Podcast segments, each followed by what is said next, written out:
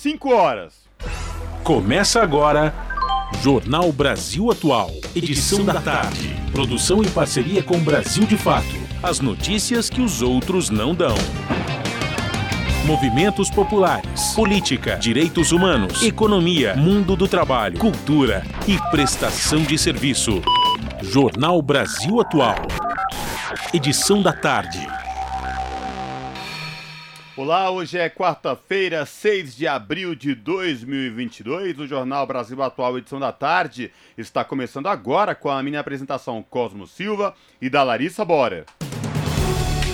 E estas são as manchetes de hoje. Após anúncio de encerramento das atividades na planta de São Bernardo na, na tarde de ontem, trabalhadores da Toyota aprovam por unanimidade aviso de greve.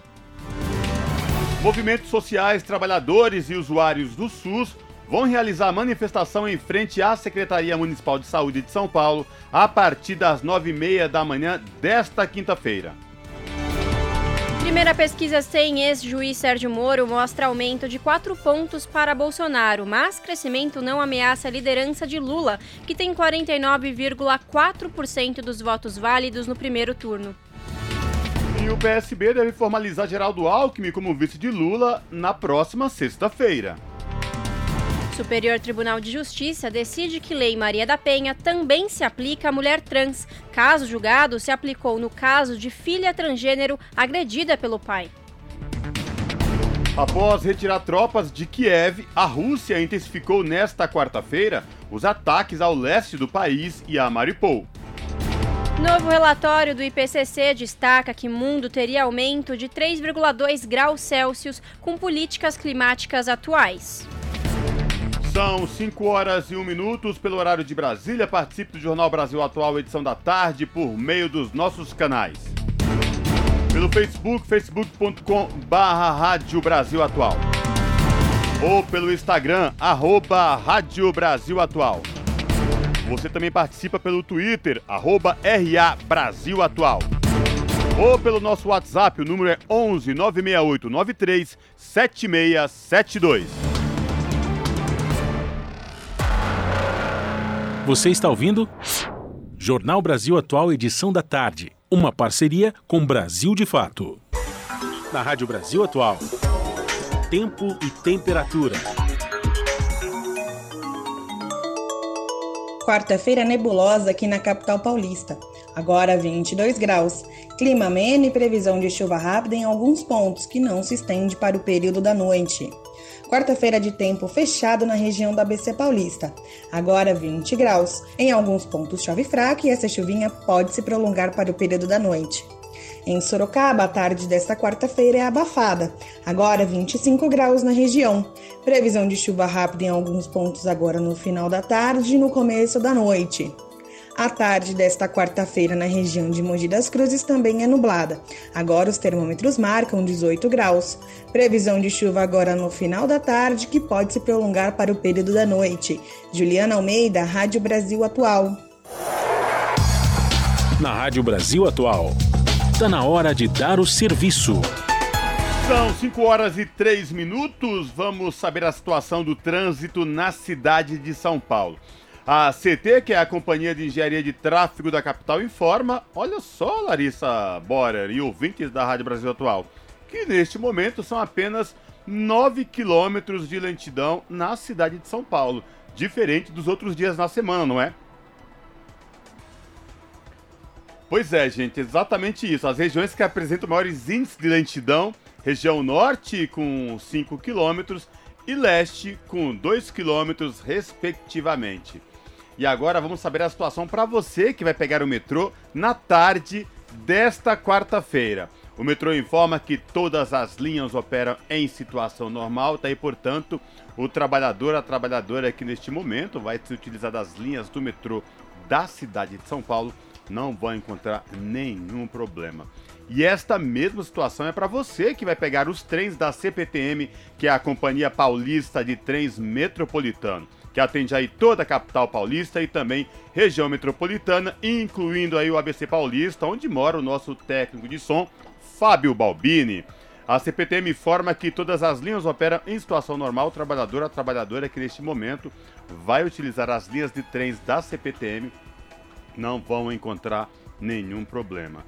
Pessoal, você que nos ouve agora na Rádio Brasil Atual e pretende descer para a Baixada Santista pela rodovia dos Anchi... da rodovia Anchieta, muita atenção e muito cuidado, de preferência mude a rota, porque a rodovia Anchieta, para quem desce de São Paulo rumo à Baixada Santista, está praticamente toda congestionada.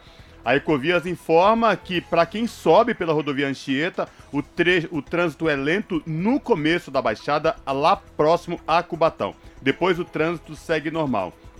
Para quem desce pela rodovia dos imigrantes, o trânsito é normal, uma boa opção. Esquece a Anchieta. Se você vai para a Baixada Santista neste exato momento está ouvindo a Rádio Brasil Atual, muda de rota, pega a rodovia dos imigrantes, porque para descer pela Anchieta o trânsito está muito complicado. Situação tranquila também para quem sobe da Baixada rumo ao ABC e a capital paulista pela rodovia dos imigrantes. Trânsito é tranquilo. Reforçando mais uma vez, você que vai descer para a Baixada Santista e está pensando pegar a rodovia Anchieta, esquece, muda de rota, porque está praticamente toda o trecho de serra congestionado.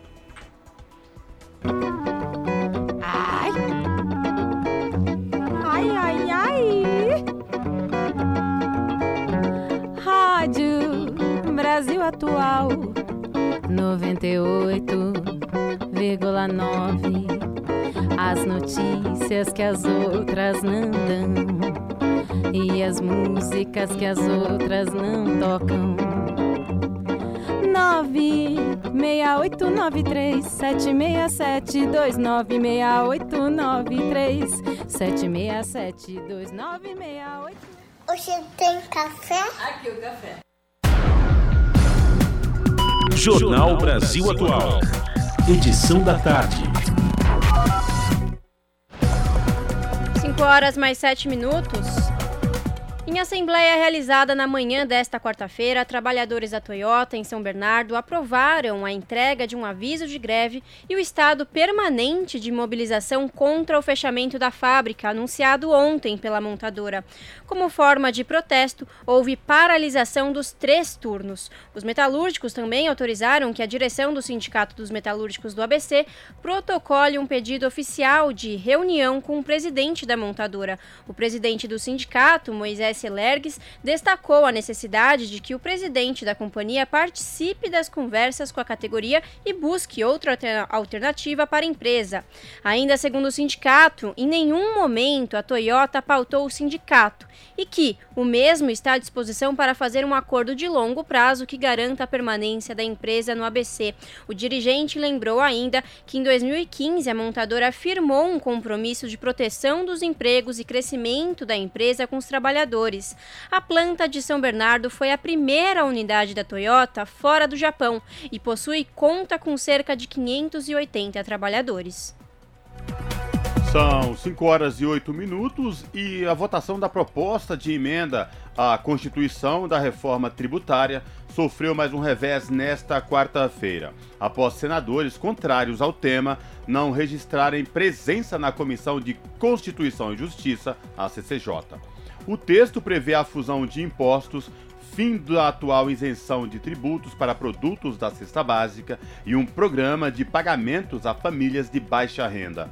A votação da PEC, que vem sofrendo sucessivos adiamentos, estava prevista para ser o primeiro item de hoje. No entanto, a sessão foi novamente cancelada por falta de quórum, pois somente seis senadores marcaram presença, sendo que era necessário, no mínimo, 14 parlamentares.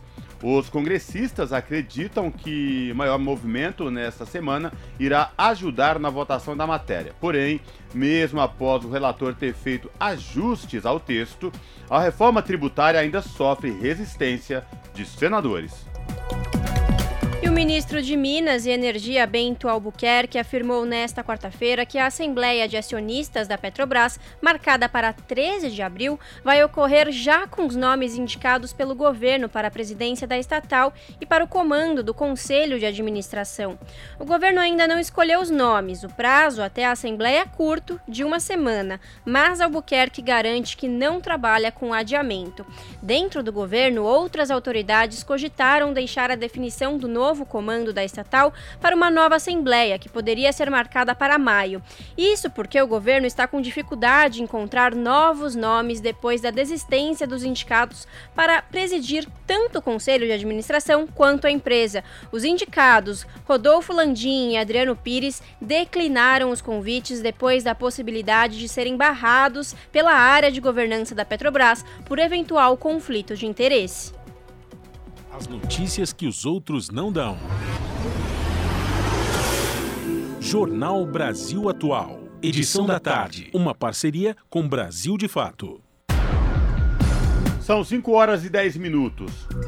Após retirar tropas de Kiev, a Rússia intensificou nesta quarta-feira os ataques ao leste do país e a Mariupol. O Serviço de Inteligência do Reino Unido afirmou que a situação humanitária está piorando significativamente na cidade, com a maioria dos 160 mil moradores que seguem por lá sem energia, aquecimento ou água.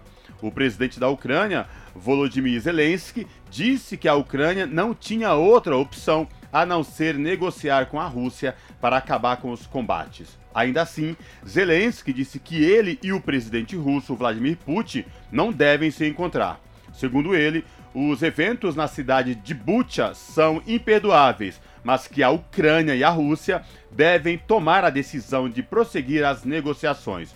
Enquanto as conversas não avançam, as sanções contra a Rússia aumentam. Só nos últimos dois dias, a Europa expulsou 150 diplomatas russos. No Vaticano, o Papa Francisco criticou as mortes de civis em Bucha e levantou uma bandeira da Ucrânia em apoio ao país. E os Estados Unidos anunciaram nesta quarta-feira mais um pacote de sanções à Rússia em resposta à invasão da Ucrânia, incluindo medidas contra as duas filhas de Vladimir Putin. O governo americano considera que Katerina Tikhonova e Maria Putina, que estão na casa dos 30 anos e raramente são vistas em público, escondem a riqueza do presidente russo. Os Estados Unidos ainda declararam sanções de bloqueio total às principais instituições financeiras públicas e privadas da Rússia e informou que todos os novos investimentos americanos no país estão proibidos. A proibição será decretada em uma ordem executiva que será assinada pelo presidente americano Joe Biden. A Casa Branca afirmou ainda que as sanções, coordenadas com o G7 e com a União Europeia, são uma resposta às atrocidades que teriam sido cometidas por tropas russas na cidade ucraniana de Bucha, perto de Kiev. Segundo o governo americano, as sanções farão com que a Rússia Rússia perca seu status de grande economia e enfrente um profundo isolamento econômico, financeiro e tecnológico.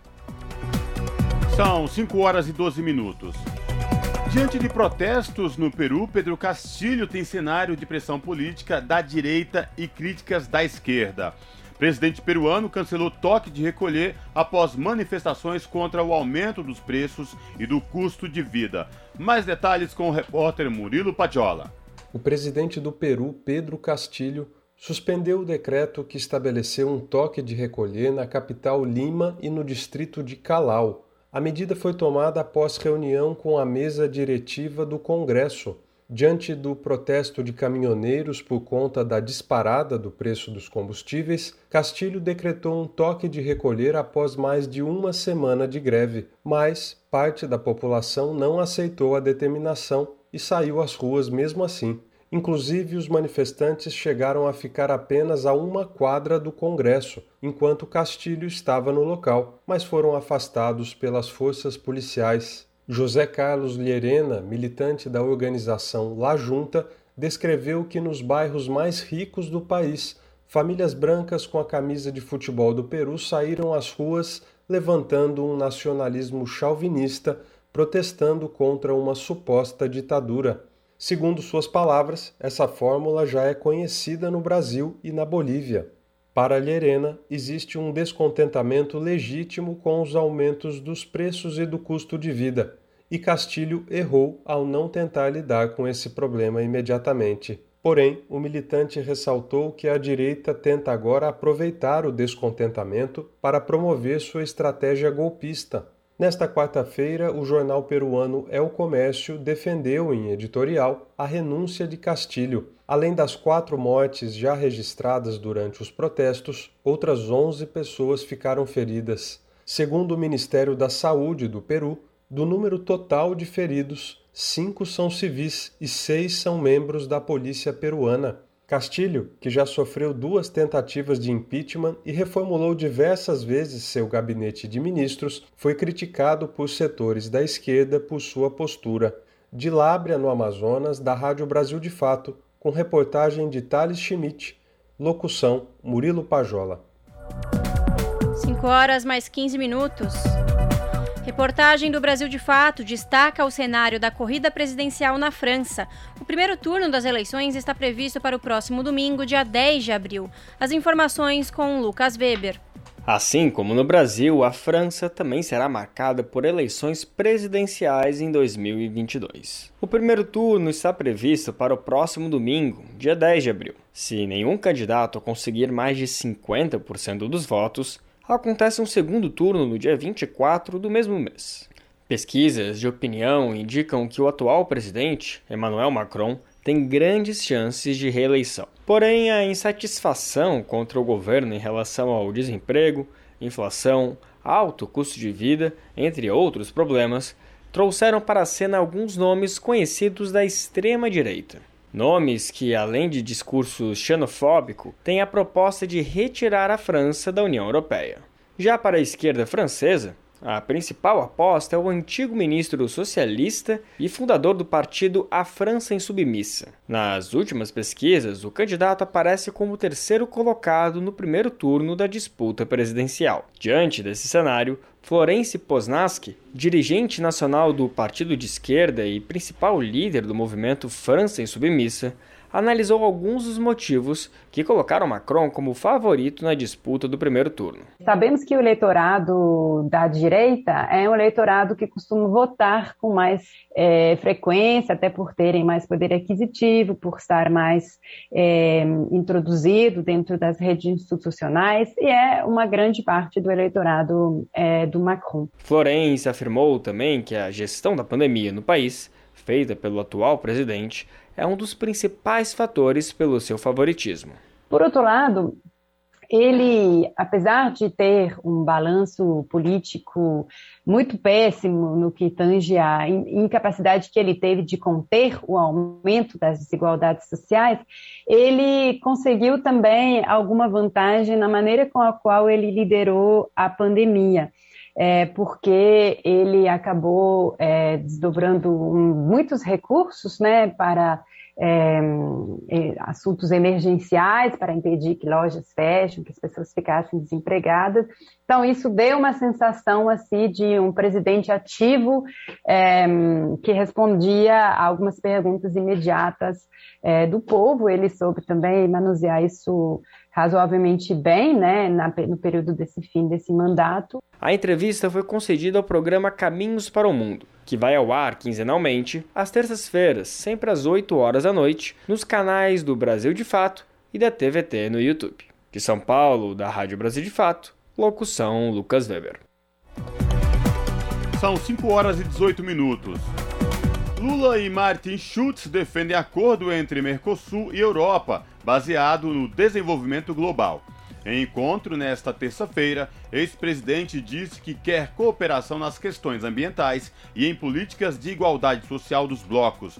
Quem traz as informações é Douglas Matos, do Brasil de Fato. O ex-presidente Luiz Inácio Lula da Silva participou nesta terça-feira do debate Brasil-Alemanha, que tratou das possíveis parcerias com a União Europeia e os desafios progressistas nas relações internacionais. O evento foi promovido pela Fundação Perseu Abramo em São Paulo e contou com a presença do alemão Martin Schulz, ex-presidente do Parlamento Europeu. Um dos temas da conversa foi a necessidade de um acordo econômico entre Mercosul e União Europeia, além de um projeto global de desenvolvimento social e ambiental. Lula defendeu o papel diplomático da sua antiga gestão em debates globais. Na avaliação do ex-presidente, um modelo de negócios entre latino-americanos e europeus pode ser um exemplo para outras nações. O Brasil pode conquistar a confiança sabe, dos nossos parceiros na América do Sul, e o Brasil pode ser um dos contribuintes que a gente faça um acordo. Sabe, eu acho que tudo que nós fizemos de errado, nós já sabemos do que fizemos de errado, tudo que nós fizemos de certo, nós já sabemos, e nós sabemos que foi um prejuízo ao longo desses anos todos a gente não ter definido o acordo Brasil-União Europeia. Eu acho que nós temos que definir, fazer um acordo que sirva de modelo para que outros países possam fazer igual. Ainda na área da política internacional, Lula voltou a condenar a guerra no leste europeu entre Rússia e Ucrânia. Para o petista, faltou diálogo para evitar a eclosão do conflito. Essa guerra, ela começou equivocada, ela começou desnecessária. O Putin errou, sabe, muito. Mas eu acho que os americanos erraram muito e eu acho que os europeus erraram muito. Eu acho que eu disse outro dia que era, uma, que era uma guerra que a gente poderia ter resolvido ela, sabe, antes dela acontecer, numa mesa, tomando uma boa cerveja. A gente sabe qual é o interesse dos Estados Unidos, a gente sabe qual é o interesse da Europa e a gente sabe qual é o interesse da Rússia e qual é o interesse da Ucrânia. E por isso ela deveria ter sido mais negociada e ela não deveria estar acontecendo. O ex-presidente Lula ainda criticou a Organização das Nações Unidas. Para ele, a ONU está desatualizada. A ONU de 1948 ela não representa os anseios da humanidade. Eu poderia pegar um exemplo que os alemães amam demais, que é a questão ambiental. Não adianta nada você fazer encontro mundial, tomar decisões, sabe, de caráter de proteção ao planeta Terra e depois permitir que essa decisão só seja cumprida se o Estado Nacional aprovar. E aí, quando chega para o Estado Nacional, a gente não consegue aprovar. Nos Estados Unidos, por exemplo, eles não assinaram nem o protocolo de Kyoto. Assim como Lula, Martin Schulz, ex-presidente do Parlamento Europeu, acrescentou que a dificuldade atual do mundo é fruto das regras vinculativas internacionais para todos os países. Ele também disse que a ONU não está fazendo seu trabalho. Antes de finalizar o discurso, Martin Schulz elogiou a gestão do ex-presidente Lula. De acordo com o alemão, a política do Brasil no começo desse século deixou a Europa encantada. Direcionado ao ex-chefe do executivo, Schulz disse que o governo petista foi um pioneiro na defesa de direitos internacionais e liderou um movimento global e multilateral. De São Paulo, da Rádio Brasil de Fato, com reportagem da Rede Brasil Atual. Locução: Douglas Matos. 5 horas 22 minutos. E o número de casos de Covid-19 no mundo diminui pela segunda semana. Da Rádio Nacional em Brasília, Priscila Mazenotti. O número de casos de Covid no mundo diminuiu pela segunda semana consecutiva. É o que aponta a última atualização epidemiológica da OMS, a Organização Mundial da Saúde. Entre 28 de março e 3 de abril, houve redução de 16% no total de casos. As mortes também caíram de maneira acentuada, 43% em relação à semana anterior. Nesse mesmo período, foram mais de 9 milhões de casos e 26 mil novas mortes, mas, segundo a OMS, todas as regiões mostraram tendência decrescente nesses dois fatores. Quando se analisa a situação nas Américas, o relatório mostra que, por aqui, o percentual de queda foi de 15%. Os Estados Unidos lideram o número de novos casos. O Brasil fica em segundo lugar, com 172 mil novas ocorrências. Mas esse número é 25% menor do que na semana anterior. O número de mortes também caiu 19%. Os dados, entretanto, devem ser interpretados com cautela, segundo o relatório, porque vários países mudaram a estratégia de testagem, o que pode ter prejudicado a contagem. Além disso, a redução é considerada artificial, porque na semana anterior houve um pico de mortes nos Estados Unidos e no Chile, por exemplo. Por conta de mudanças técnicas na contagem dos casos. O número abrangeu também casos correspondentes a meses anteriores. Da Rádio Nacional em Brasília, Priscila Mazenotti. São 5 horas e 24 minutos. Fiocruz atesta que reforço da Pfizer aumenta a proteção de quem tomou a Coronavac. Da Rádio Nacional em Brasília, quem traz os destaques é Tamara Freire.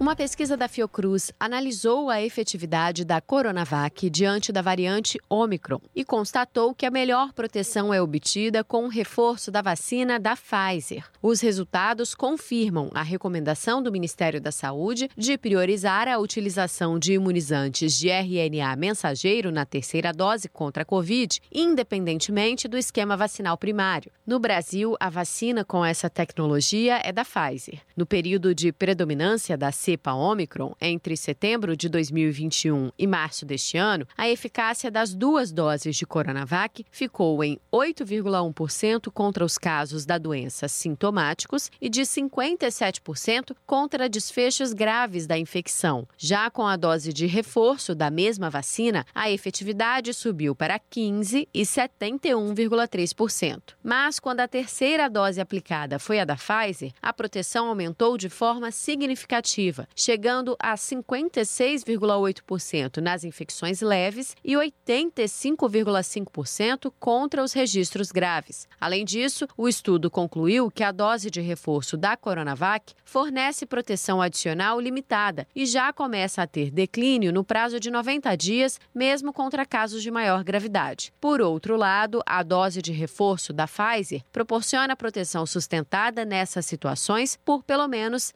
três meses. Da Rádio Nacional no Rio de Janeiro, Tâmara Freire. 5 horas 26 minutos.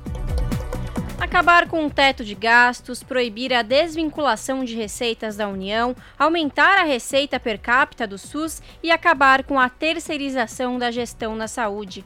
Essas são algumas das pautas que organizações, movimentos sociais, trabalhadores e usuários do SUS querem debater no Dia Mundial da Saúde. A reportagem é de Rodrigo Gomes. Nesta quinta-feira, dia 7 de abril, é comemorado o Dia Mundial da Saúde. No Brasil, em meio à pandemia, ficou ainda mais evidente a importância do Sistema Único de Saúde, o SUS, e também os problemas que os cortes de verbas, as reduções de profissionais e a terceirização dos serviços causam ao maior sistema público e universal de saúde do mundo. Pensando em formas de enfrentar essa situação e melhorar o financiamento, o funcionamento e a estrutura do SUS, a Frente pela Vida vai lançar nesta quinta-feira a Conferência Nacional Livre, Democrática e Popular de Saúde. A ideia é construir esse evento com movimentos sociais, trabalhadores, gestores e usuários do SUS nos próximos meses e realizá-lo no dia 5 de agosto. Com isso, apresentar cartas compromisso aos candidatos nas eleições deste ano e ter um acúmulo de propostas para a Conferência Nacional de Saúde do ano que vem, como explica a presidenta da Associação Brasileira de Saúde Coletiva, a Abrasco, Rosana Onoco. A gente avaliou que este ano é um ano eleitoral, é um ano em que o tema da saúde está aparecendo como o primeiro tema de preocupação dos brasileiros em, vários, em várias pesquisas, né? E que a gente viu o SUS mostrar tanto sua resiliência quanto seus problemas aqui em plena pandemia, né? E por isso que a gente decidiu que a gente precisava enfrentar essa esse desafio de poder pensar, enfim, como fortalecer o SUS, poder deixar, nós queremos que nessa conferência do dia 8 a gente consiga construir uma espécie de carta compromisso para que os candidatos à carreira presidencial, mas também governos, enfim, deputados, senadores, possam se comprometer com esses pontos básicos que a gente vai incluir nessa carta em defesa do SUS e da saúde no Brasil. Entre os pontos já propostos para discussão estão a revogação da emenda constitucional do teto de gastos, que retira dinheiro do SUS, ampliar o gasto público per capita em saúde e a destinação de 19% das receitas da União para o SUS a extinção da desvinculação de receitas da União, que tira até 30% dos recursos da Seguridade Social, o que reduz o montante destinado à saúde. E o fim das terceirizações na gestão de saúde e na atenção primária, com administração direta por servidores públicos. O lançamento da Conferência Nacional Livre, Democrática e Popular de Saúde pode ser assistido no canal YouTube da Abrasco a partir das 17 horas. Em âmbito local, o Dia Mundial da Saúde será movimentado também na capital paulista. Movimentos sociais, trabalhadores e usuários do SUS vão realizar uma manifestação em frente à Secretaria Municipal da Saúde de São Paulo, a partir das nove e meia da manhã desta quinta-feira. Em pauta estão os inúmeros problemas que a população paulistana vem enfrentando nos últimos meses, como a falta de medicamentos e a falta de médicos, principalmente nas regiões mais periféricas da cidade. No final do ano passado, a cidade chegou a ficar sem medicamentos básicos como dipirona e outros para doenças crônicas, como hipertensão e diabetes. A coordenadora nacional da Central de Movimentos Populares, Urani de Sacramento Cruz, Anani, aponta que a situação se agravou muito em São Paulo, nas gestões de João Dória e Bruno Covas, do PSDB, e agora na gestão de Ricardo Nunes, do MDB. Então, a pauta desse ato, ela, eu digo que ela é a saúde no todo, porque a saúde é todo esse conjunto, é você ter médico, é você ter UBS capazes que dê conta daquela demanda daquela determinada região. Tem que ter médico, tem que ter remédio na farmácia. E tem que ter uma agilidade maior nos exames também. Os exames demoram muito para chegar aos resultados. Então, é, na verdade, a pauta é, é na saúde, assim, como um todo mesmo. Ela também aponta que é preciso reverter a gestão por organizações sociais de saúde, fortalecendo a administração direta e a contratação de servidores públicos. As OS, a gente sabe o quanto que ela gasta e que não tem retorno, que não vem, não tem médico, não é porque tem uma OS que administra, que tem remédio, como você falou, não tem médico, não tem absolutamente nada. Mas, porém, a população tem aquela sabe, enganosa ilusão que nada que é feito pelo público funciona, sabe? Então a gente tem essa, esse desafio, eu acho uma, uma coisa muito rápida, muito urgente, tanto na saúde quanto em outras pautas também, desconstruir essa ideia da população, que não, a coisa pública ela funciona desde que tenha uma gestão superior, desde que tenha realmente uma vontade política que as coisas funcionem. Rodrigo Gomes, Rádio Brasil Atual e TVT. Você está ouvindo? Jornal Brasil Atual, edição da tarde. Uma parceria com Brasil de Fato. São 5 horas e 31 minutos e agora no Jornal da Rádio Brasil Atual, edição da tarde, nesta quarta-feira, é dia da coluna do Luiz Cláudio Marcolino, que é vice-presidente da CUT aqui no estado de São Paulo, que toda quarta-feira bate um papo com a gente, com os nossos ouvintes, na sua coluna São Paulo em Foco. Boa tarde, Marcolino. Prazer falar contigo. Seja muito bem-vindo. Boa tarde, Cosmo. Muito obrigado. Marcolino, que destaque você traz na sua coluna de hoje para os nossos ouvintes? Ô, Cosmo, hoje vamos trazer aqui uma notícia que é importante para nós que somos trabalhadores do estado de São Paulo, né, para a população também do estado de São Paulo, que assim, o Dória deixou o governo de São Paulo até que enfim.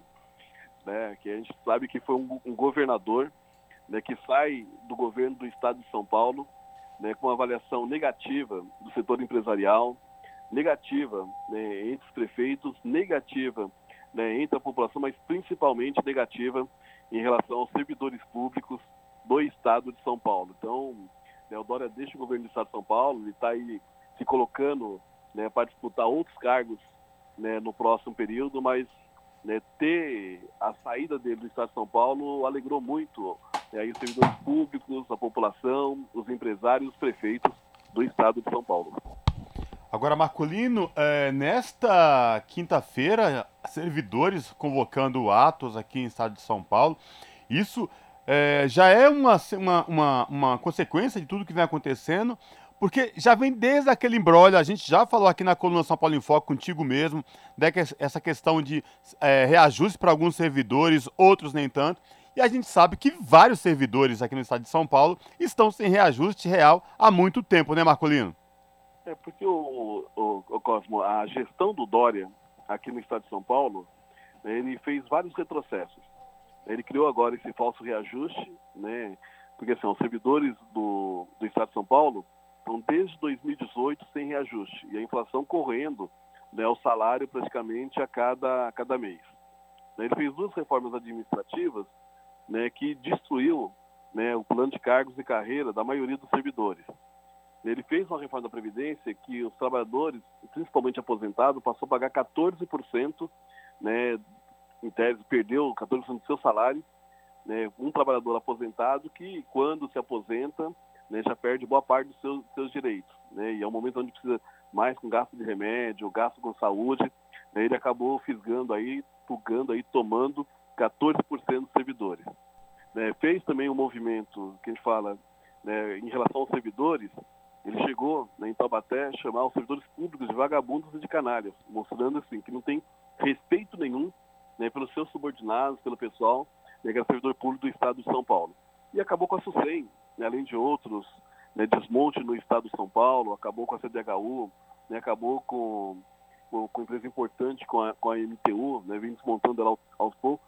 Né, em relação às OS, entregou a maioria dos hospitais públicos do Estado de São Paulo hoje para a organização social. Então, essa manifestação né, e as paralisações que estão acontecendo no Estado de São Paulo né, já é fruto né, desse desmonte que vem sendo feito ao longo do último período, né, desse reajuste que foi apresentado, que não repõe sequer a inflação, e também o ato hoje né, pela vida e acima do lucros e contra a pressão do SUS, em qualquer situação. E, e, aqui no estado de São Paulo, Dória praticamente passou todos os hospitais, os, os hospitais né, públicos do estado de São Paulo para a organização social, quer dizer, para a iniciativa privada fazer a gestão, inclusive agora, um prédio né, que está sendo construído agora no, no Pérola Byton, para atendimento aí da saúde da mulher, quer dizer, foi investido muito recurso, Cosmo, público, né, dinheiro nosso, dinheiro dos nossos impostos.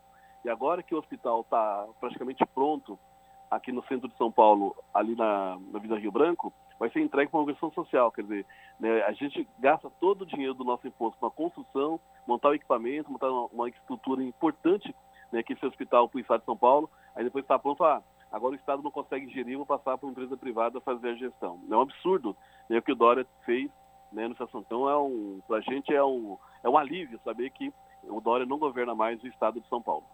Agora, Marcolino, é, o Dória é, é, é, é, se licenciou, né, passou o, o, comando do governo do estado de São Paulo ao seu vice. Enfim, esse embrolho todo que envolve a pré-candidatura dele aí a presidência, ninguém sabe se vai ser candidato ou não. Mas o que esperar então do vice que assume agora o comando do, do maior estado da federação, mediante a todos esses problemas? A gente pode sinalizar uma luz no fim do túnel que você pode falar para a gente sobre essa questão. Até porque o Rodrigo Garcia era o vice do Dória, né? Imagina, não, não muda nada. O Rodrigo Garcia é um da, daqueles políticos que, ó, ele estava no DEM, né, que agora hoje é a União Brasil, saiu do DEM, foi para o PSDB, numa perspectiva de ser o candidato ao governo do Estado de São Paulo. Né? E assim, ele atuou, esteve junto né, com o Dória praticamente esses quatro anos de gestão. Então, todas as maldades que o Dória fez, né, ele estava junto. Né? As decisões que foram tomadas contra o servidor, né, contra os empresários, né, contra os prefeitos do Estado de São Paulo, ele estava junto. Agora, ele é candidato, ele vai usar a máquina do governo do Estado, são mais de 250 bilhões de reais em caixa do governo do Estado de São Paulo, que não foi usado nos últimos três anos, e vão tentar despejar agora, né, tentaram dar esse falso reajuste, tentando mostrar para a população que é um governo bom, tentou virar, em tese, o pai da vacina no Estado de São Paulo, né, e sai aí com uma péssima avaliação, como um dos piores governos que nós já tivemos nos últimos anos. Né, esperamos agora que a população, que o servidor público tenha entendido né, o recado, né, é o mesmo, né, é mais do mesmo, Rodrigo Garcia e Dória é mais do mesmo. É importante que os servidores públicos do Estado de São Paulo, né, os empresários, a população do Estado de São Paulo, né, não vote novamente né, em governos que não têm aí a, a responsabilidade e o compromisso com a população e com os trabalhadores. Aliás, Marcolino, se é uma das marcas registradas do governo Dória que saiu, né, entregou o comando do governo do estado ao seu vice, é essa questão da privatização. E privatização todos é, em equipamentos importantes, parques, praças públicas, linhas de trem, entrega na mão da iniciativa privada. Aliás, né, privatização do, do, de algumas linhas de trens aqui da, da, na, do, do estado de São Paulo, aqui que atende a região metropolitana região metropolitana, Marcolino, é, tem dado problema quase que todo dia, não tem um santo dia que a população não reclame dessa parte das linhas aí que foram privatizadas. Essa marca que fica também, uma das marcas do Dória no Estado, como de privatização, de, de entrega do patrimônio público à iniciativa privada? É, então, é coisa que sim, na verdade assim, é um entreguista, né? Ele, é, tudo aquilo que nós construímos de patrimônio, eu falo CPTM, é um patrimônio né, histórico da população do estado de São Paulo. Né? E eles vendem a ideia para a população, ah, depois que privatizar, vai passar para a iniciativa privada, isso vai ser bom, isso vai ser, não é. É só ver a CPTM. A CPTM, depois que passou para a gestão privada, em algumas das linhas, né, ela tem está sendo sucateada, porque a lógica do dono que compra, né, que assume aí a, a gestão, ele quer ter lucro. A preocupação não é o atendimento da população. Né? Isso vale para a saúde, isso vale para a CPTM, isso vale o pessoal da mesmo da Sabesp que tem. Né? Eles querem lucro, eles querem ganhar dinheiro, que eles querem né, ver o resultado do patrimônio que eles investiram numa eventual licitação. Agora é importante lembrar que tudo que é vendido é vendido a partir de investimento de dinheiro do imposto do trabalhador, do empresário do Estado de São Paulo. Então essa marca de entreguista que ficou do, do Dória, né, do, do, patrimônio do Estado de São Paulo, né, ele vai levar para o resto da vida dele, porque ele vendeu empresas importantes do Estado de São Paulo, né, vendeu né, aí, os parques públicos do Estado de São Paulo, agora a população vai ter que pagar estacionamento, vai ter que pagar para entrar nos parques, deu para a iniciativa privada fazer uma gestão que o Estado de São Paulo não teve a competência de fazer a gestão corretamente nos últimos quatro anos. E lembrando, então, amanhã, no ato unificado do Dia Mundial da Saúde, 7 de abril, Força SUS pela vida acima dos lucros, contra toda forma de privatização, às 9h30, no centro aqui da capital. É isso mesmo, né, Marcolino? É isso. Nós vamos estar às 9h30, né, ali com o fachaço, em frente à Secretaria de Segurança Pública, ali no quartel da saúde, na Paulista, e às 11 horas em frente à Prefeitura. Então, quem puder participar, é muito importante engrossar né, essa luta em defesa do SUS, em defesa da saúde, que a saúde é uma preocupação de todos nós. Perfeito. Falamos aqui com o Luiz Cláudio Marcolino, que é o vice-presidente da CUT aqui no estado de São Paulo. Marcolino, que todas as quartas-feiras bate um papo com a gente com a sua coluna São Paulo em Foque. Marcolino, a gente se vê, se fala na próxima quarta-feira. Abraço. Obrigado, um abraço. Semana que vem estamos de volta. Abraço. Você está ouvindo? Jornal Brasil Atual, edição da tarde. Uma parceria com Brasil de Fato. 5 horas 41 minutos. E PSB formaliza Geraldo Alckmin como vice de Lula na próxima sexta-feira. A informação foi revelada pelo ex-presidente em entrevista a uma rádio do Paraná e confirmada pela assessoria de imprensa das siglas. Quem traz as informações é a repórter Letícia Viola.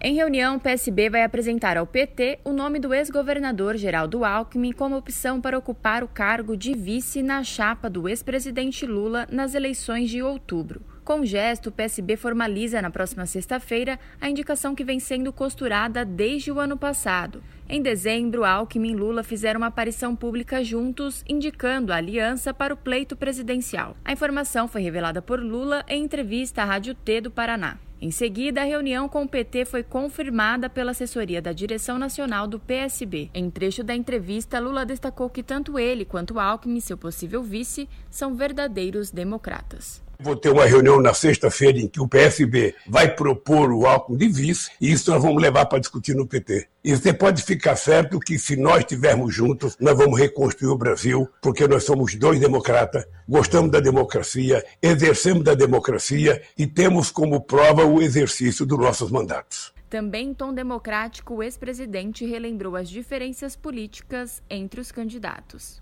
Eu acho que eu mudei, acho que o Alckmin mudou, acho que o Brasil mudou. E acho que o Brasil precisa dessa mudança para que a gente possa reconstruir o Brasil. Eu fui adversário do Alckmin, eu não fui inimigo do Alckmin. Feliz era o Brasil no tempo que a disputa, a polarização era entre dois partidos democráticos, PT e PSDB. Depois de ser cortejado por outras legendas como Solidariedade e o PV, Alckmin confirmou sua entrada no PSB há duas semanas. Na cerimônia de filiação, o ex-governador teceu elogios a Lula. De São Paulo, da Rádio Brasil de Fato, locução Letícia Viola. São 5 horas e 43 minutos. Em mais uma resposta aos ataques de Jair Bolsonaro contra as urnas eletrônicas, o presidente da Câmara, deputado Arthur Lira, e o presidente do Tribunal Superior Eleitoral, ministro Edson Fachin, assinaram um termo de cooperação para combater a desinformação durante a campanha eleitoral deste ano. Entre outros pontos, a Câmara declarou a intenção de auxiliar na defesa da integridade do processo eleitoral e da confiabilidade do sistema eletrônico de votação. Os compromissos assumidos pela Câmara também incluem realizar atividades de conscientização e adotar medidas para desestimular e denunciar a utilização de redes de desinformação e condutas ilegais em campanhas eleitorais.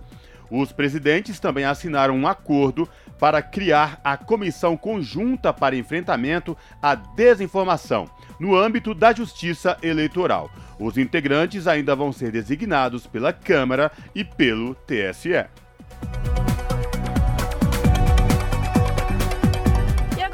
Jornal da Rádio Brasil Atual, vamos conversar com Felipe Mascari, que é repórter do portal da Rede Brasil Atual. Felipe, bem-vindo, boa tarde, tudo bem? Oi, Larissa, tudo bem? Muito obrigado novamente pelo convite para trazer as últimas informações do portal da Rede Brasil Atual. É isso, Felipe. Qual é o destaque do portal da Rede Brasil Atual que você traz hoje para as ouvintes e os ouvintes do jornal? Hoje tem, tivemos né, a pesquisa IPES divulgada nesta quarta-feira e mostra o ex-presidente Luiz Inácio Lula da Silva se mantendo estável na liderança é, da corrida eleitoral à presidência da República com 44% das intenções de voto. E esse é né, o primeiro levantamento sem o ex-juiz Sérgio Moro, que se filiou né, à União Brasil e vai sair ao parlamento. E essa desistência do Moro, né, a corrida presidencial, fez o presidente Jair Bolsonaro saltar quatro pontos na disputa. No último levantamento ele tinha 26% e agora foi para 30%. E essa simulação ainda de primeiro turno, Larissa, mostra o ex-governador do Ceará, Ciro Gomes, do PDT, em terceiro lugar agora com 9% dos votos. Na sequência, tem o João Dória do PSDB com 3% e a senadora Simone Tebet, do MDB, com 2% citados pelos eleitores. É, brancos e nulos são, é, somam 9% e aqueles que não souberam responder 3%, né? E também chama a atenção, Larissa, é, que a pesquisa espontânea, né, que é aquela que o eleitor ele aponta ao seu candidato sem apresentar uma lista prévia, mostra o Lula também na primeira posição, mas com uma margem um pouco menor é, em relação ao Bolsonaro, né? Nessa, nessa simulação espontânea, o ex-presidente é citado por 36% dos eleitores como a opção de voto, enquanto o Bolsonaro tem 27%. Então, chama atenção uh, essa liderança do, do, Lula já no primeiro turno. Ali. Uhum. E, e, Felipe, mesmo que os pontos vá para o Bolsonaro, né, mesmo sem Moro, a porcentagem do Bolsonaro continua baixa. Vale lembrar que a margem de erro máxima é de 3 pontos percentuais. Exato, exato. O, com a saída do, do Sérgio Moro né, na disputa, é, ele que tinha também em torno de 8%, 9% nas últimas pesquisas, ele ainda não batia dois dígitos Uh, e, e, essa conversão dos votos do Moro não foram uh, totalmente para o Bolsonaro, né? É, ele não conseguiu nessa pesquisa pegar uh, esses 8, 9% do Moro, apenas 4%. E, e, e, pelo que parece, segundo essas pesquisas, também não foi transferido para outro candidato. Então, essa desistência do Moro, ao que, ao que alguns analistas indicavam, que poderiam é, poderia até jogar o Bolsonaro mais para cima é, nessas pesquisas, não foi o que aconteceu, dando apenas essa margem né, de 4 pontos percentuais aí no primeiro turno. E a nova pesquisa IPESP, que foi encomendada pela XP Investimentos, ela também aponta que o Lula ganha em disparada no segundo turno, né, Felipe? Exato, né? É, a pesquisa da, do IPESP, divulgada hoje, mostra o Lula vencendo todos os seus adversários no segundo turno.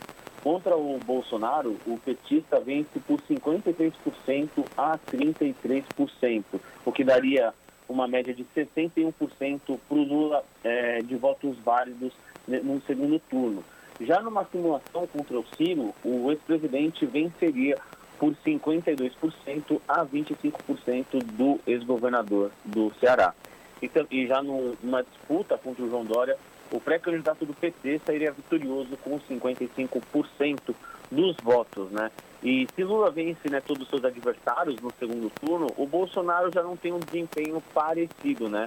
Além dele ser derrotado pelo próprio petista, ele também perderia para o Ciro Gomes, numa disputa que daria 47% para Ciro Gomes contra 37% do Bolsonaro.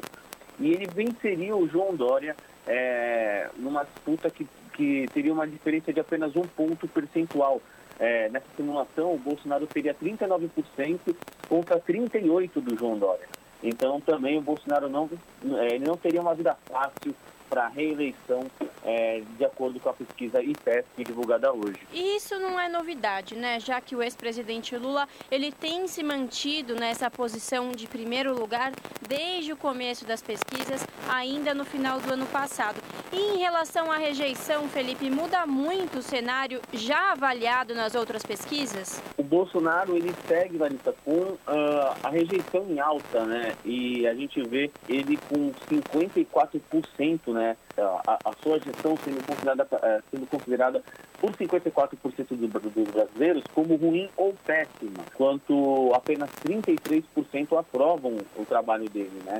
Então, a rejeição do Bolsonaro segue sendo entrave para ele conseguir crescer nas pesquisas uh, da, da, na corrida eleitoral deste ano, Larissa. Tá aí. Para conferir na íntegra essa reportagem e ter acesso a outros conteúdos, acesse o site do portal redebrasilatual.com.br. Felipe, muito obrigada e até a próxima. Obrigado novamente pelo espaço, pela oportunidade aqui, Larissa. Uh, em breve voltamos aqui para trazer mais informações do nosso portal. Um abraço para você e para todo mundo. Falamos aqui com o repórter Felipe Mascari, no jornal Brasil Atual. Jornal Brasil Atual. Edição da tarde. 5 horas e 50 minutos. Oposição intensifica a pressão sobre o presidente da Câmara dos Deputados, Arthur Lira, para que sessões de votação voltem a ser presenciais. Rolo compressor do governo e interdição da participação civil na casa estão entre motivos da insatisfação dos parlamentares.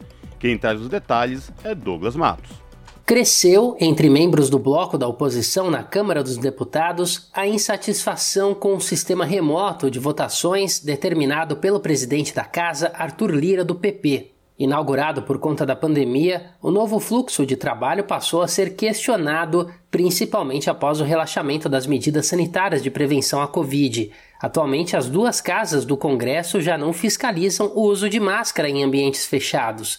De forma paralela, os deputados argumentam que o sistema digital criou uma série de empecilhos. O primeiro deles é a dificuldade de acesso ao microfone durante as sessões. Mesmo com a flexibilização das regras sanitárias da pandemia, os parlamentares não têm mais obrigação de estarem presentes no Congresso. Mas o que vem irritando muitos deputados é que eles só podem fazer uso do microfone durante as sessões se estiverem na casa e não mais de forma remota. Com isso, os deputados perdem a chance de se manifestar nos debates do plenário em caso de acompanhamento dos trabalhos à distância, como tem ocorrido com a maioria dos 513 membros. A líder da bancada do PSOL, Samia Bonfim, assinala que o novo esquema asfixiou a minoria. Então é um negócio assim que esvazia completamente as sessões, porque são poucas pessoas que estão em Brasília, geralmente os líderes, né, ou, ou enfim, pessoas mais diretamente interessadas, diria, em algum assunto específico, e todo o resto dos parlamentares só votam. Então isso é útil para o governo, né, para o presidente,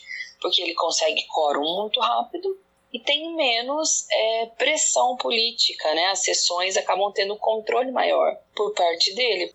Para o líder da minoria, Alencar Santana, do PT, o sistema remoto, também chamado de híbrido, já que conta com participantes presenciais e virtuais ao mesmo tempo, reduziu o nível das discussões que atravessam o jogo político da casa, porque o deputado vota, segundo ele, sem sentir o calor do debate. Um dos articuladores da oposição no que se refere a esse tema, o petista destaca que o grupo tem provocado repetidamente o presidente da casa para que o atual esquema de trabalho seja revisto. Não dá para o parlamento funcionar pela metade. O parlamento tem que funcionar de maneira integral, como casa democrática e como casa do povo. Outro embrólio criado pelo sistema atual é a visível redução da participação popular na vigilância dos trabalhos da Câmara. A deputada Joênia Wapichana, da Rede, única representante originalmente indígena na Câmara, lembra os prejuízos causados pelo novo sistema à luta popular organizada, com destaque para as mobilizações dos povos tradicionais. A gente viu que alguns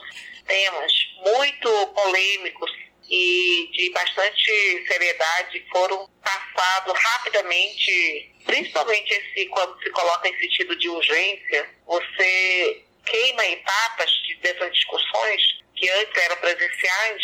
O Apichana se recorda que foi diante desse tipo de método de tramitação que o movimento indígena acabou derrotado no mês passado durante a votação que aprovou urgência para o projeto de lei 191/2020. Bastante controverso, o texto libera a atividade mineradora em terras tradicionais. A reportagem do Brasil de Fato tentou ouvir o presidente Arthur Lira, do PP, a respeito do pleito dos opositores, mas não houve retorno por parte da assessoria de imprensa da presidência da Câmara até o fechamento da matéria da Rádio Brasil de Fato, com reportagem de Cristiane Sampaio em Brasília. Locução: Douglas Matos.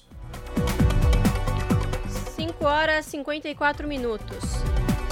Jair Bolsonaro veta a lei Paulo Gustavo, que prevê o repasse de quase 4 bilhões de reais em recursos federais a estados e municípios para combater efeito da pandemia no setor cultural. O Congresso ainda pode derrubar o veto presidencial. De Brasília, as informações com o repórter Paulo Motorim. O presidente Jair Bolsonaro vetou o projeto de lei número 73 de 2021, mais conhecido como Lei Paulo Gustavo.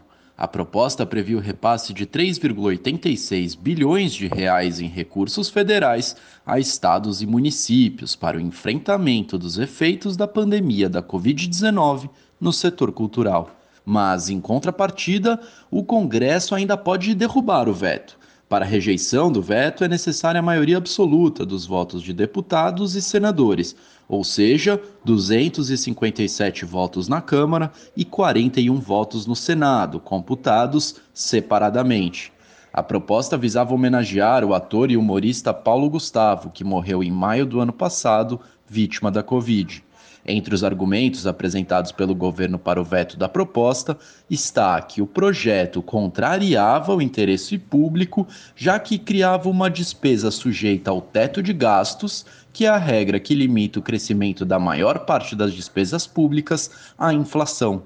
Segundo eles, a obrigatoriedade do repasse pelo governo federal de recursos vindos de fundos, como o Fundo Nacional de Cultura aos estados, aos municípios e ao Distrito Federal, enfraqueceria as regras de controle, eficiência, gestão e transparência.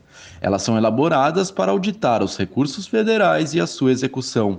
O governo disse ainda que o projeto iria comprimir despesas não obrigatórias em outras áreas que se encontram em níveis criticamente baixos entre elas aquelas relacionadas às áreas de saúde, educação e investimentos públicos, com enrijecimento do orçamento público, o que implicaria dano do ponto de vista fiscal. De Brasília, da Rádio Brasil de Fato, Paulo Motorim.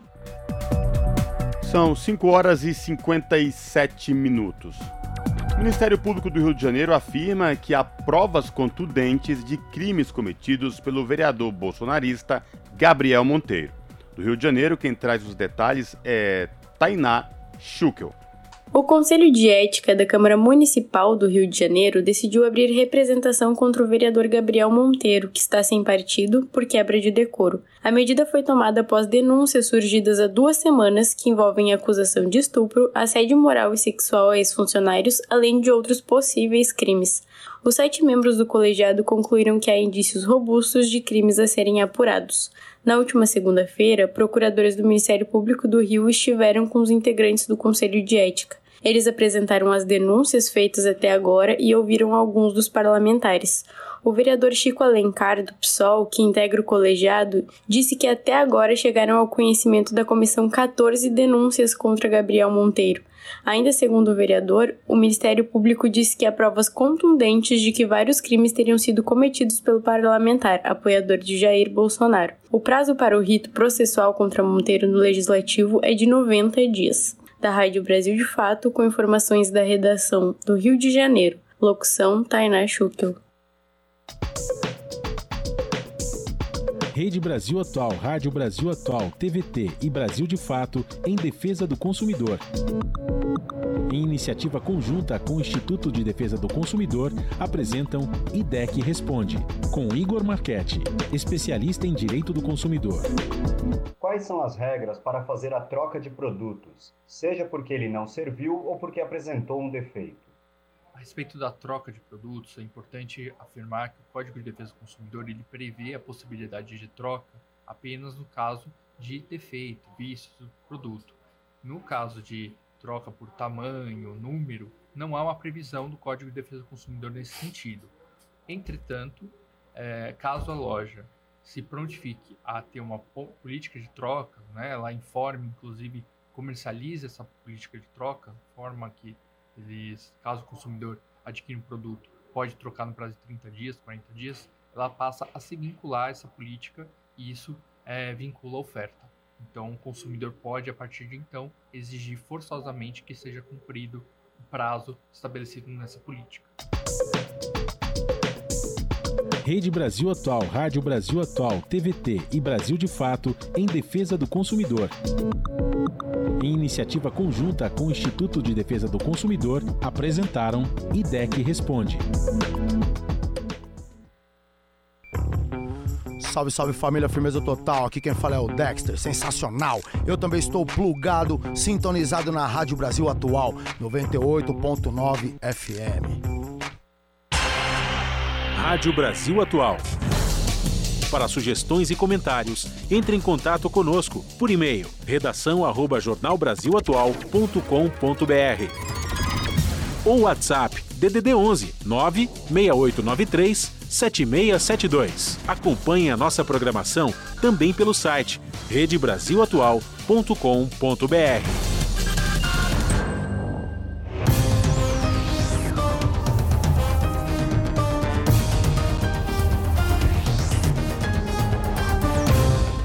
Seis horas e chegou o momento da gente fazer a nossa conexão com a redação da TVT, com a apresentadora do seu jornal, que começa logo mais às sete horas da noite com a Ana Flávia Quitério. Olá, Ana Flávia, quais destaques do seu jornal de logo mais? Olá, Cosmo e Lares, uma excelente noite a vocês e a todos os ouvintes da Rádio Brasil Atual. E vamos aos destaques desta quarta-feira, metade da semana já se foi mas ainda temos o seu jornal para assistir, hein? Não se esqueçam. Então vamos aos destaques. Começando pelo 6 Congresso da Contraf, a Confederação Nacional dos Trabalhadores do Ramo Financeiro, filiada à CUT, elegeu uma nova diretoria e aprovou um plano de lutas para a categoria. Entre as ações aprovadas estão a formação de 300 comitês, a participação nas brigadas digitais para combater as fake news no Brasil e lutar pelos direitos da categoria dos bancários e também dos financiários. Outro assunto: pesquisa presidencial do IPESP. Hoje nós vamos mostrar, contratada pela XP Investimentos, é, mostra a vitória do ex-presidente Lula em todos os cenários. Essa é a primeira pesquisa do Instituto sem o nome de Sérgio Moro. O ex-juiz e ex-ministro de Bolsonaro, para quem, quem não sabe, mudou de partido e desistiu de concorrer. Bom, vocês vão acompanhar o resultado então das intenções de voto né, no primeiro turno, no levantamento estimulado, que é quando são apresentados ao eleitor os nomes dos candidatos. Vocês vão poder acompanhar aqui com a gente. E para encerrar, para estimular a juventude, por falar em voto, né, eleição aí chegando, para estimular a juventude a votar, a campanha Cada Voto Conta mobiliza adolescentes para que tirem o título de eleitor. Atenção, adolescentes! Os mobilizadores montam barraquinhos nas escolas, olha que interessante, e nas comunidades. Quem se cadastra vira multiplicador. Convida outras pessoas a se inscrever no site da campanha e até concorre a prêmios. Olha só, não fiquem fora dessa, adolescentes. Até o final de março, é, para vocês terem uma ideia, menos de 20% dos jovens entre 16 e 17 anos tinham formalizado a situação eleitoral. Bom, essas e outras reportagens completas vocês conferem com, comigo pontualmente às 7 da noite no seu jornal. Bom programa, Lares e Cosmo. Beijão grande para todo mundo. Eu aguardo vocês, hein? Até lá! Jornal Brasil Atual, edição da tarde. Uma parceria com Brasil de Fato. 6 horas mais 3 minutos.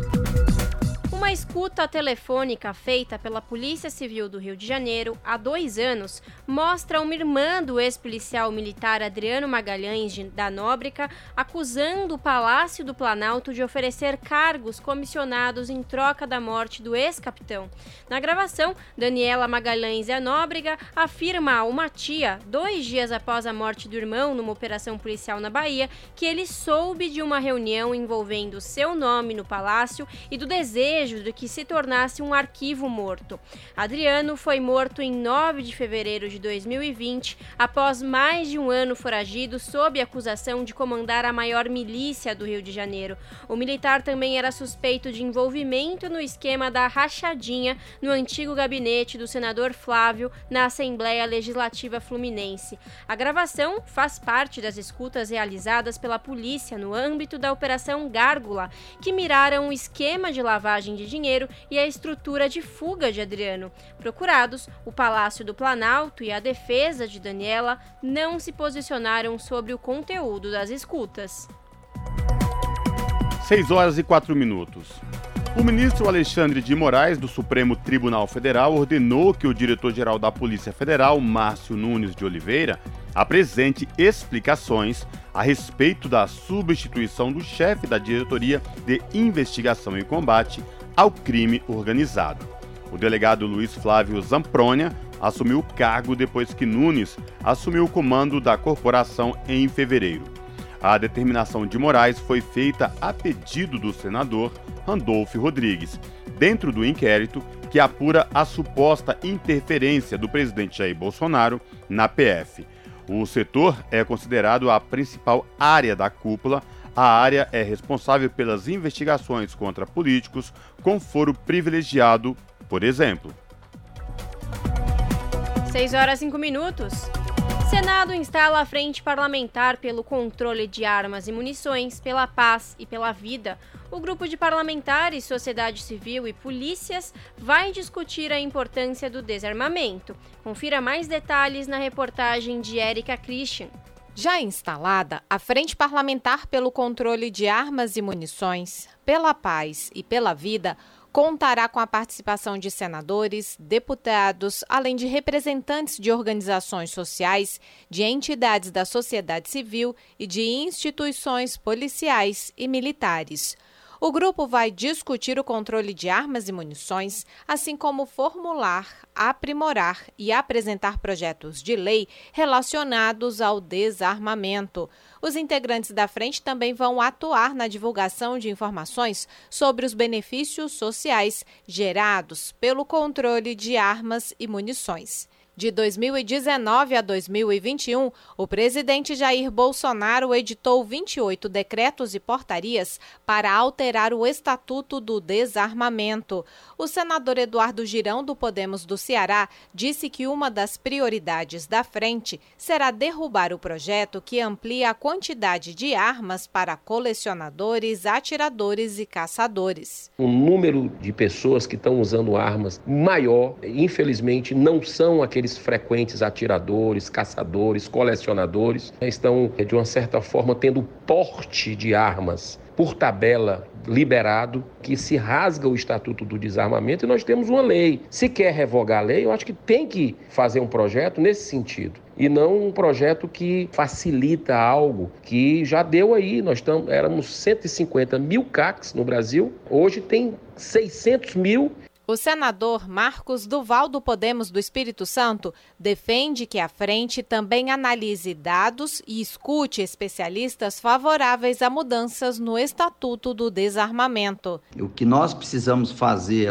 como sociedade é desarmar, em primeiro, os traficantes, eh, os criminosos. Esse nós temos que desarmar de primeira mão. A segunda, que é a sociedade, que segue a legislação, a gente pode dar mais tempo a ser debatido. De que forma eles podem ter o porte ou a posse? Quais são as consequências? E, e se isso contribui para a segurança pública, para o aumento de homicídios ou feminicídios? O Supremo Tribunal Federal julga 14 ações que questionam a legalidade dos diversos decretos de flexibilização do Estatuto do Desarmamento. Pelo menos 17 senadores e 21 deputados federais integram a Frente Parlamentar pelo Controle de Armas e Munições, pela Paz e pela Vida. O colegiado será presidido pela senadora Elisiane Gama, do Cidadania do Maranhão. Da Rádio Senado, Érica Christian. Você está ouvindo? Jornal Brasil Atual, edição da tarde. Uma parceria com Brasil de Fato. 6 horas e 8 minutos. Novo relatório do IPCC destaca que mundo teria aumento de 3,2 graus com políticas climáticas atuais. Terceira e última parte do documento trata sobre o aquecimento global até o ano de 2030 e enfatiza a desigualdade como fator crítico. De Buenos Aires, na Argentina, as informações com Fernanda Paixão. As emissões de gases do efeito estufa devem ser reduzidas quase pela metade até 2030 para evitar um colapso global. Essa é a conclusão dos pesquisadores do painel intergovernamental sobre mudança climática, o IPCC, da ONU. Na segunda-feira, dia 4 de abril, foi lançada a terceira e última parte do relatório sobre mudança climática, com foco na mitigação do problema das emissões e na necessidade de justiça climática. O trabalho reuniu mais de 18 mil estudos e revela um consenso entre os cientistas. Evitar uma catástrofe global exige mudanças radicais no modo de vida, nas cidades e no setor industrial, incluindo a agroindústria. No cenário que avaliamos, limitar o aquecimento global em 1,5 graus Celsius exige que a emissão de gases do efeito estufa global alcance seu pico até, no máximo, 2025 e seja reduzida em 43% até 2030. As emissões do metano, um gás de vida curta, porém potente causador de efeito estufa, precisam ser reduzidas em um terço no mesmo período. E mesmo fazendo isso, é quase inevitável que, ao menos temporariamente, superemos o aquecimento global em 1,5 graus Celsius. Inevitable that we will at least temporarily exceed 1.5 degrees warming. Atualmente, o gás carbônico lançado na atmosfera corresponde a 80% do que a humanidade poderia emitir para manter o limite de 1,5 graus Celsius de aquecimento da Terra. O secretário-geral da ONU, Antônio Guterres, fez um chamado aos tomadores de decisão para responder com políticas e práticas o que aponta o relatório do IPCC. We left COP26 in Glasgow with a naive optimism based on new promises. Deixamos a COP26 em Glasgow no ano passado com ingênuo otimismo em novas promessas e comprometimentos. Mas o principal problema do enorme aumento de emissões foi ignorado. A ciência é clara. Para manter o limite de 1,5 graus Celsius do Acordo de Paris, Precisamos reduzir as emissões globais em 45% nesta década, mas as promessas atuais levariam a 14% de aumento das emissões. Current climate pledges would mean a 14% increase in emissions. Para alcançar a estabilização climática, os cientistas são enfáticos na meta de emissão de dióxido de carbono zero, reduzir o transporte aéreo e o consumo de carne e abandonar veículos de combustão tradicionais são algumas das propostas levantadas pelos pesquisadores. Para a mitigação sobre o efeito da mudança climática já em curso, foram apontadas opções como redes de parques e espaços abertos em cidades, áreas úmidas e agricultura urbana para reduzir o risco de enchentes e reduzir o efeito do calor. Os cientistas também enfatizam que o aspecto social é fundamental para pensar as soluções climáticas. É o que destaca Marcelo Latterman, porta-voz da campanha Clima e Justiça do Greenpeace Brasil. Uma coisa fundamental desse relatório é que ele coloca claramente o elemento da desigualdade dessas emissões. Para pensar né, essa transição necessária, primeira coisa, a gente tem que começar a falar de das desigualdades, falar da questão de equidade, de justiça climática, né, de que aqueles que são os mais impactados são os que menos contribuíram historicamente para essas emissões. No próximo ano, a equipe de cientistas do IPCC fará um novo lançamento sintetizando o levantamento das três partes do relatório sobre crise climática. De Buenos Aires para a Rádio Brasil de Fato, Fernanda Paixão. 6 horas 13 minutos. Entidades médicas lançaram uma carta pública para que o Brasil atinja os padrões de qualidade do ar recomendados pela Organização Mundial da Saúde. Uma resolução publicada pelo Conselho Nacional do Meio Ambiente em 2018 estabelece as metas para regular a poluição do ar, mas, segundo a sociedade médica, a norma permite que o país siga concentrando altos níveis de poluentes na atmosfera. O tema está na pauta do Supremo Tribunal Federal, que poderá decidir pela derrubada da resolução. Segundo a Organização Pan-Americana da Saúde, a poluição do ar é responsável por mais de 50 mil óbitos anuais no Brasil. A reportagem é de Júlia Pereira. Entidades médicas brasileiras lançaram uma carta pública em defesa da qualidade do ar para que o Brasil atinja os padrões recomendados pela Organização Mundial da Saúde. O assunto é um dos temas que integram a pauta dos ministros do Supremo Tribunal Federal. No último dia 30, a Corte deu início ao julgamento do chamado Pacote Verde, sete ações do governo federal contra o meio ambiente. Entre elas está a ação direta de inconstitucionalidade número 6148, movida pela Procuradoria-Geral da República, que questiona a resolução 491 de 2018 do Conselho Nacional do Meio Ambiente.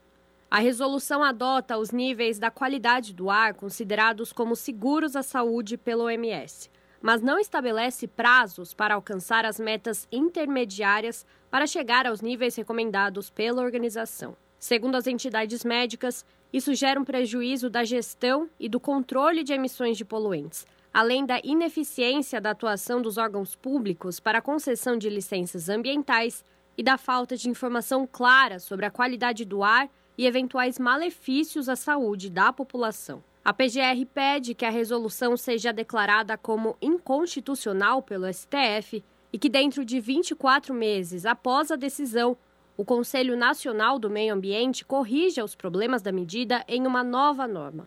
Evangelina Vormitag, médica, embaixadora da iniciativa Médicos pelo Ar Limpo e presidente do Instituto Saúde e Sustentabilidade, entidade que atua como amicus curi na ação, afirma que uma das mudanças que deveriam ser feitas na resolução é atualizar os padrões de qualidade do ar conforme as novas recomendações da OMS.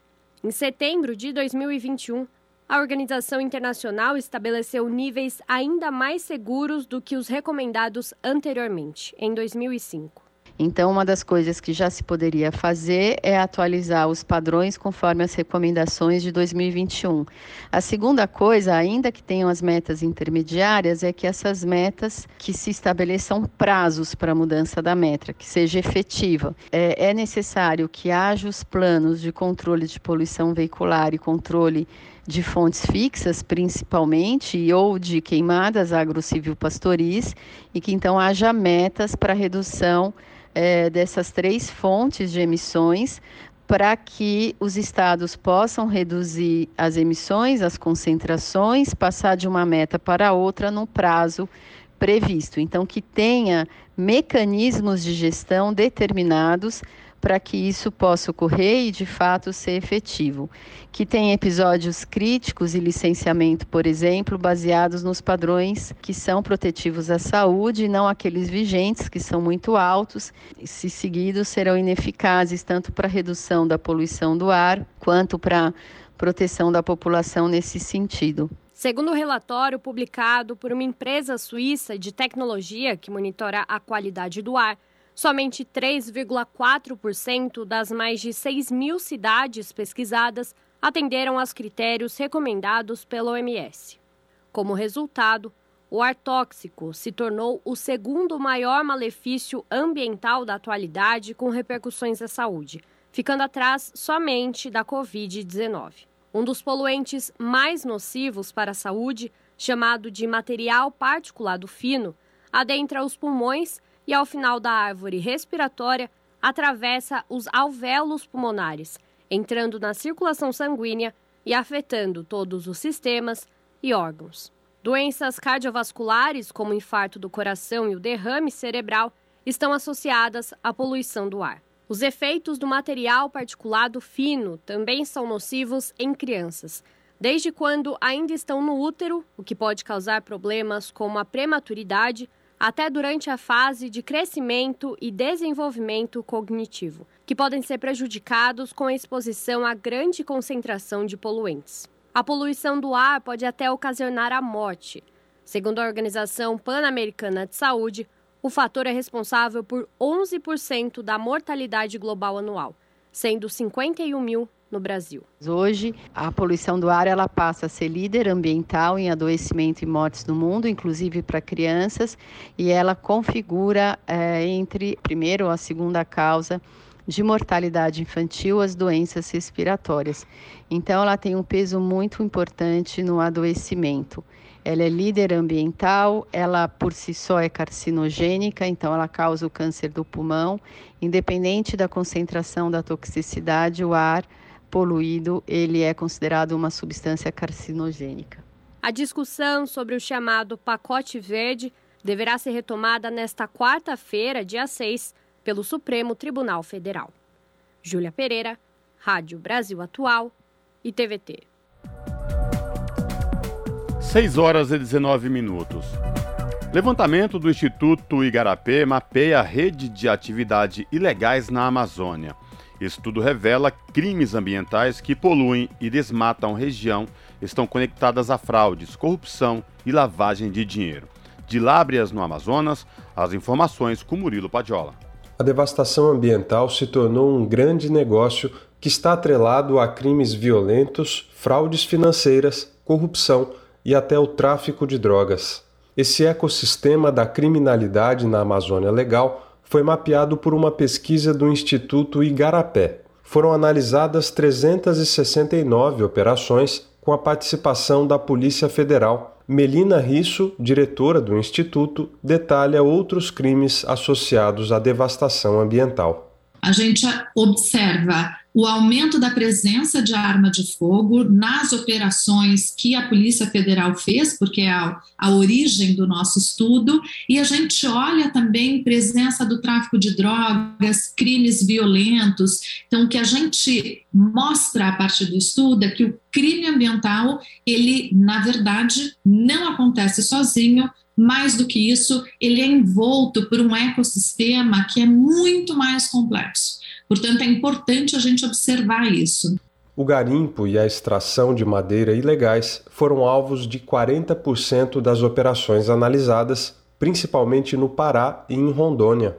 Segundo o estudo, 60% das operações tinham foco em mais de uma prática ilícita. A mineração ilegal de ouro foi a atividade que mais se conectou com crimes tributários, lavagem de dinheiro e outros crimes ambientais, como a poluição atos de corrupção e lavagem de dinheiro estão presentes em cerca de 20% das operações. A diretora do Instituto Igarapé observa que a derrubada da floresta precisa de muito dinheiro e planejamento para ser colocada em prática a gente olha o crime ambiental, ele precisa de muito recurso é, para funcionar eles são de grandes montas, né? Quando a gente olha, inclusive, por exemplo, a mineração ilegal, você tem equipamentos que funcionam, toda a logística para chegar é, onde os crimes ambientais estão acontecendo, então existe uma estrutura muito poderosa financiando. Você tem um grupo de atividades criminosas, de agentes criminosos, e a gente tem visto que, por ter pouca, talvez pouca atenção do Estado e dos agentes de segurança, isso se torna atrativo para outros grupos. E a gente sabe também, a gente não pode deixar de dizer, que tem uma camada muito vulnerável sendo explorada a partir dessas atividades. É essa camada vulnerável, o elo mais fraco da corrente, que acaba na mira das operações policiais na Amazônia. E os grandes financiadores dos crimes ambientais muitas vezes seguem ilesos. Segundo o Instituto Igarapé, quase um terço das operações na Amazônia estava relacionado a crimes violentos contra a pessoa, trabalho escravo, tráfico de drogas ou então posse de armas, munições e explosivos. E a frequência desses crimes vem aumentando. Os flagrantes de armas, munições e explosivos, por exemplo, mais do que dobraram entre 2016 e 2021. É o que diz Melina Risso, diretora do Instituto Igarapé.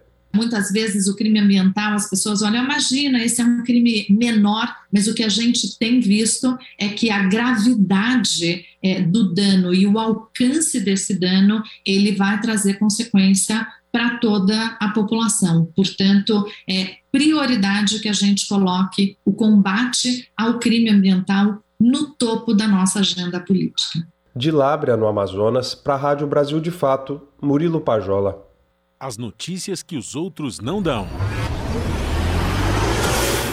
Jornal Brasil Atual. Edição da tarde. Uma parceria com Brasil de Fato.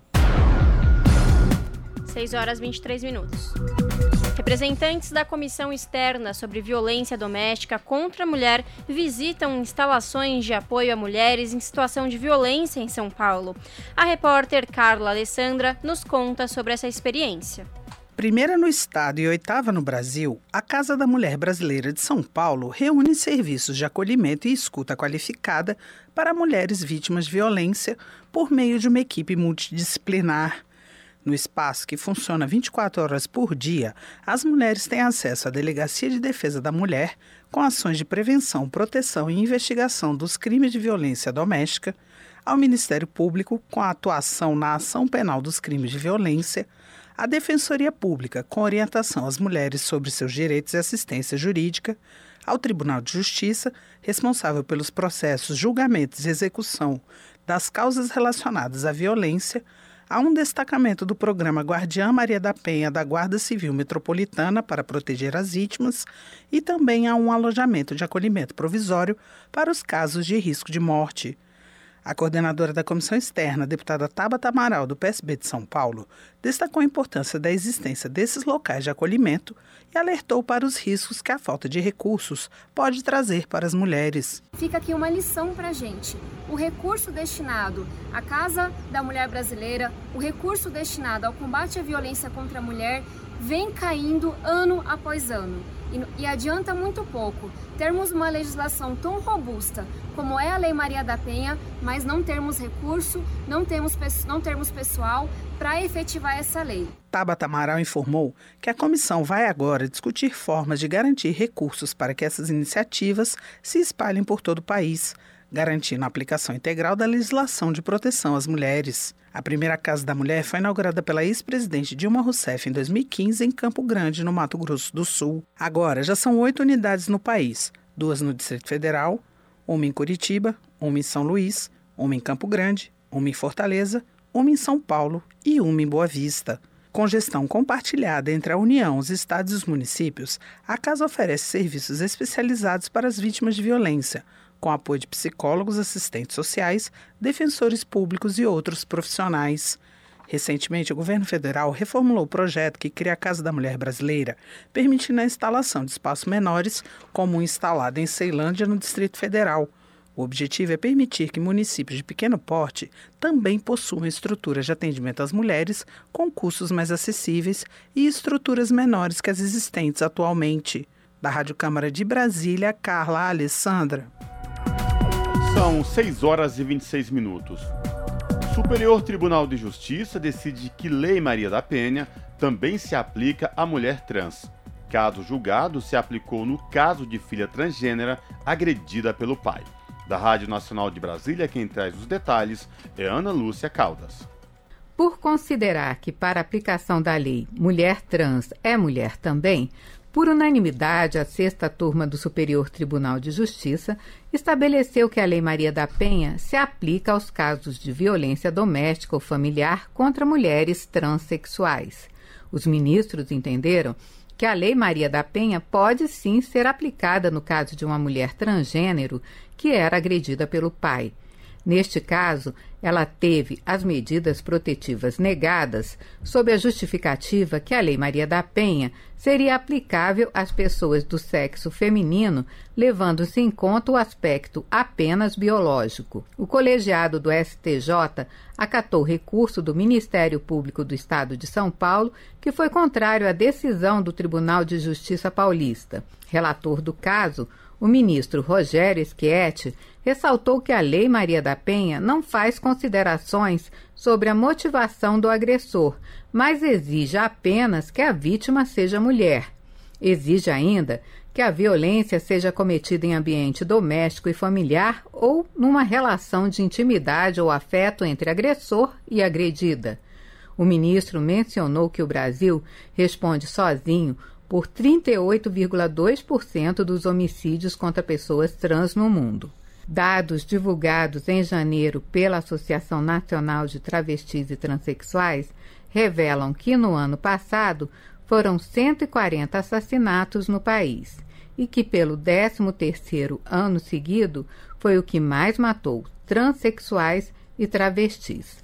A decisão do STJ abre precedente para que outros casos semelhantes tenham o mesmo resultado. Da Rádio Nacional em Brasília, Ana Lúcia Caldas.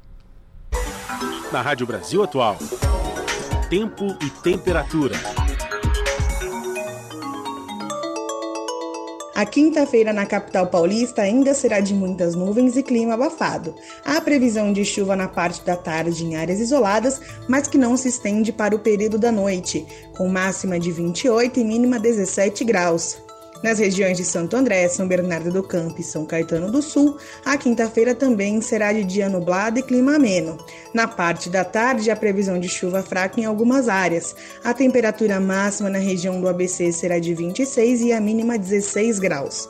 Em Sorocaba, a quinta-feira será parecida com a quarta. Sol com muitas nuvens e clima abafado. Pode chover fraco em algumas regiões, mas que não se estende para o período da noite, com máxima de 29 e mínima 17 graus. Em Mogi das Cruzes, a quinta-feira será de tempo nublado e clima ameno na região.